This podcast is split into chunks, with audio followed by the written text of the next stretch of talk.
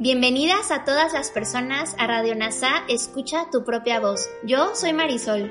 Y yo soy Tere.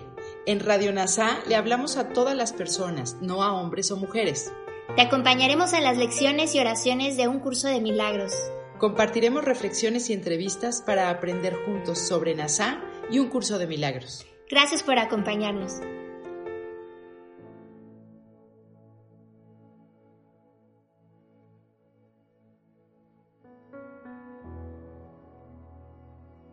Comencemos. Lección 7 de un curso de milagros. Solo veo el pasado. Esta idea resulta muy difícil de creer al principio. Sin embargo, es la razón fundamental de todas las anteriores.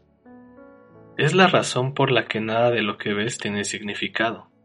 Es la razón por la que le has dado a todo lo que ves todo el significado que tiene para ti. Es la razón por la que no entiendes nada de lo que ves.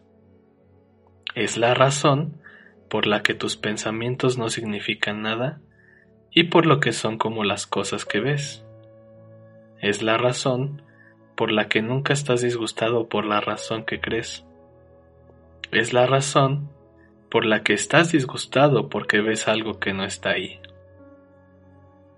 Cambiar las viejas ideas que se tienen acerca del tiempo es muy difícil, porque todo lo que crees está arraigado en el tiempo y depende de que no aprendas estas nuevas ideas acerca de él. Sin embargo, esa es precisamente la razón por la que necesitas nuevas ideas acerca del tiempo. Esta primera idea acerca de él no es realmente tan extraña como pueda parecer en un principio. Observa una taza, por ejemplo.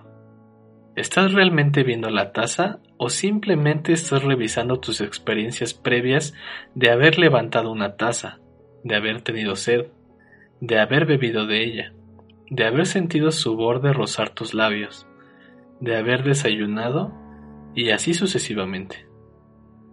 ¿Y no están acaso tus apreciaciones estéticas con respecto a la taza basadas a sí mismo en experiencias pasadas? ¿De qué otra manera, si no, sabrías que esa clase de taza se rompe si la dejas caer? ¿Qué sabes acerca de esa taza si no lo que aprendiste en el pasado? No tendrías idea de lo que es si no fuera porque ese aprendizaje previo. ¿Estás entonces viéndola realmente? Mira a tu alrededor. Esto se aplica igualmente a cualquier cosa que veas. Reconoce esto al aplicar la idea de hoy indistintamente a cualquier cosa que te llame la atención. Por ejemplo, solo veo el pasado en este lápiz. Solo veo el pasado en este zapato. Solo veo el pasado en esta mano. Solo veo el pasado en ese cuerpo. Solo veo el pasado en esa cara.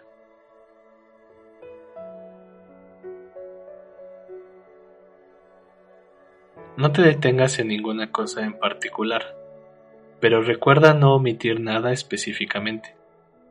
Mira brevemente cada objeto y luego pasa al siguiente. Tres o cuatro sesiones de práctica, cada una de un minuto más o menos de duración, bastarán.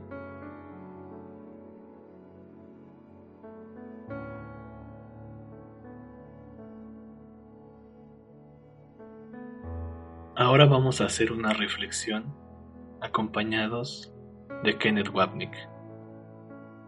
La lección 7 es, en esencia, un resumen de las seis lecciones anteriores, como vemos en el primer párrafo, donde se repiten casi al pie de la letra.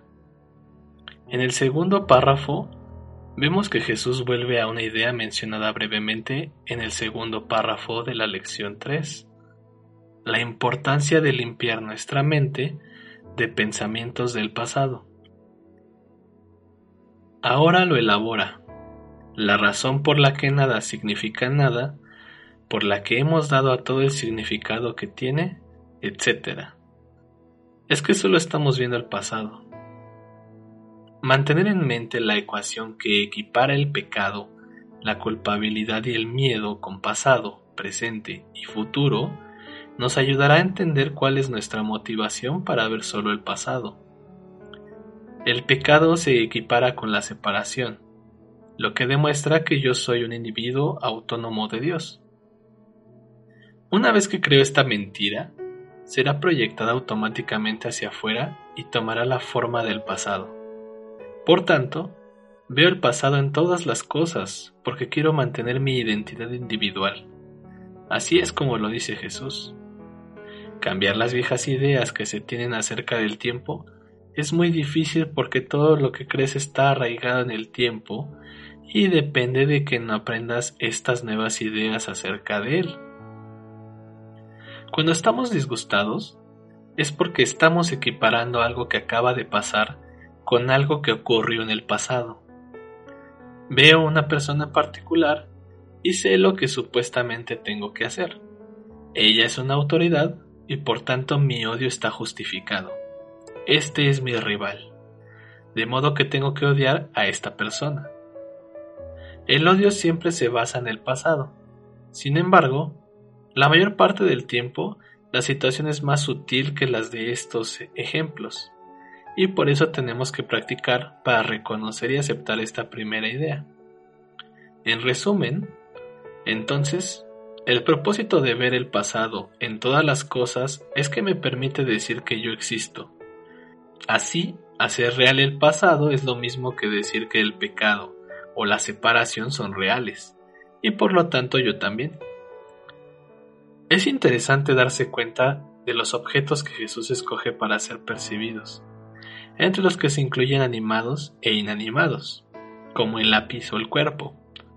Continuaremos volviendo a este punto, pero de momento permíteme subrayar de nuevo la importante enseñanza de que puesto que el mundo es la imagen externa de una condición interna, y esta condición interna es una ilusión, la imagen externa también debe ser una ilusión. Además, puesto que no hay una jerarquía de ilusiones, no puede haber una diferencia intrínseca entre todos los objetos de nuestro mundo perceptual, animados e inanimados. Todos ellos son igualmente ilusorios, y por tanto, todos son lo mismo. Aunque no hace falta añadir que esto no se ajusta a nuestra experiencia. También se nos está enseñando que las experiencias son falsas, en estas lecciones estamos viendo los intentos preliminares y sutiles de Jesús de enseñarnos esta verdad, a medida que nos conduce amablemente a su aceptación y más allá de ellas a Dios, o sea, a la verdad. Finalmente, otro aviso más ante la tentación de excluir lo que creemos que no es importante, lo que muy a menudo es un velo que oculta lo que creemos secretamente que es muy importante y a lo que el texto se refiere como nuestros pecados secretos y odios ocultos. El foco central de esta primera parte del libro de ejercicios sigue siendo responder de manera indiscriminada al mundo ilusorio de la percepción. Contiene los medios de deshacer el sistema de pensamiento de separación del ego y contiene la esencia de los milagros. No hay orden de dificultad entre ellos. Gracias por unir tu mente a todas las mentes. Soy gratitud.